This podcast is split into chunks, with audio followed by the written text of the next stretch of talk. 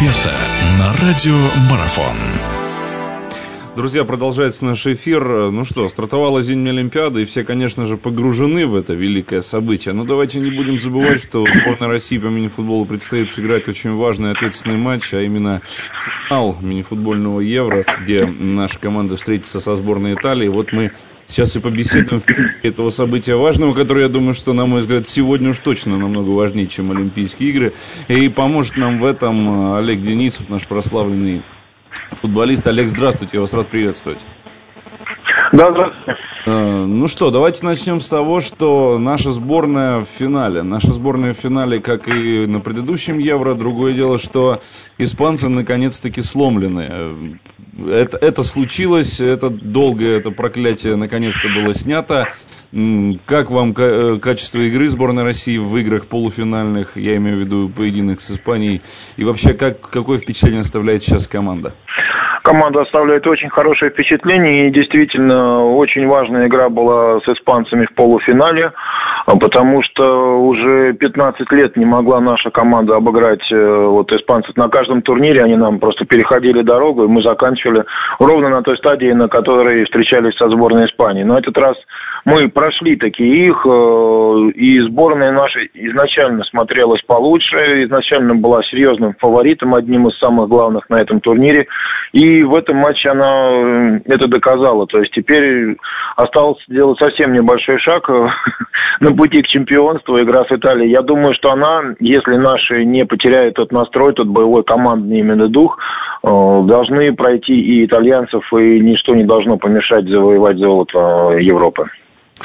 Все говорят о том, что Скорович очень серьезный такой коллектив собрал, но это действительно видно, и, и игровые связи, и все это, прощ... ну, все это прочитывается, это действительно за этой командой интересно наблюдать, и команда только мощь-мощь свою наращивает от года к году.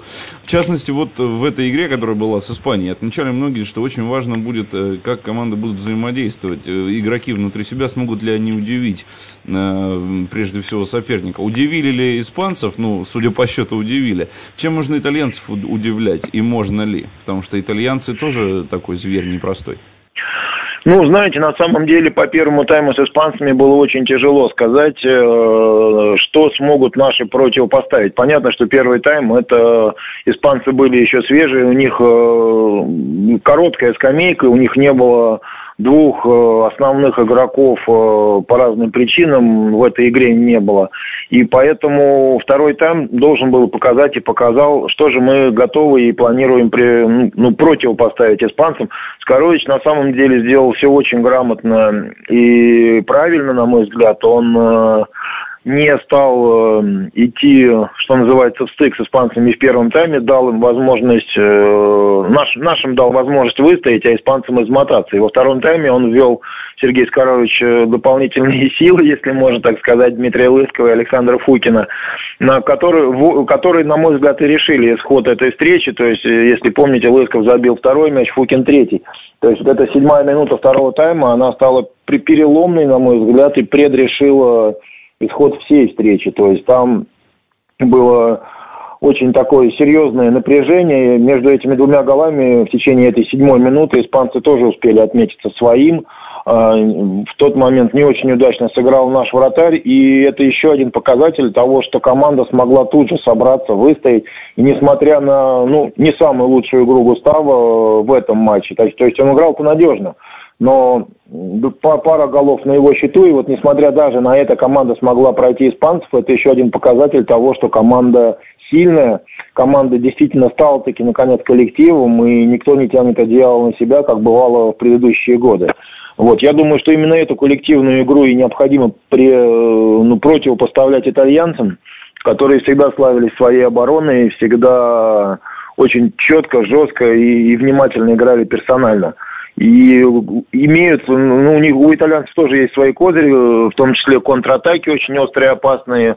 А, поэтому игра нашей команды в обороне мне понравилась в полуфинале. Я надеюсь, что никаких ляпов э, вот в этом плане не будет.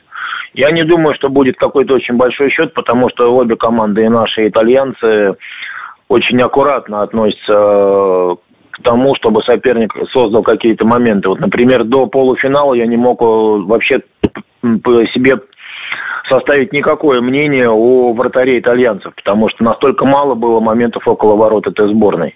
Поэтому в финале, я думаю, что все решится тем, кто лучше реализует свои вот совсем небольшие моменты, свои небольшие шансы, кто лучше использует пусть даже минимальные ошибки соперников.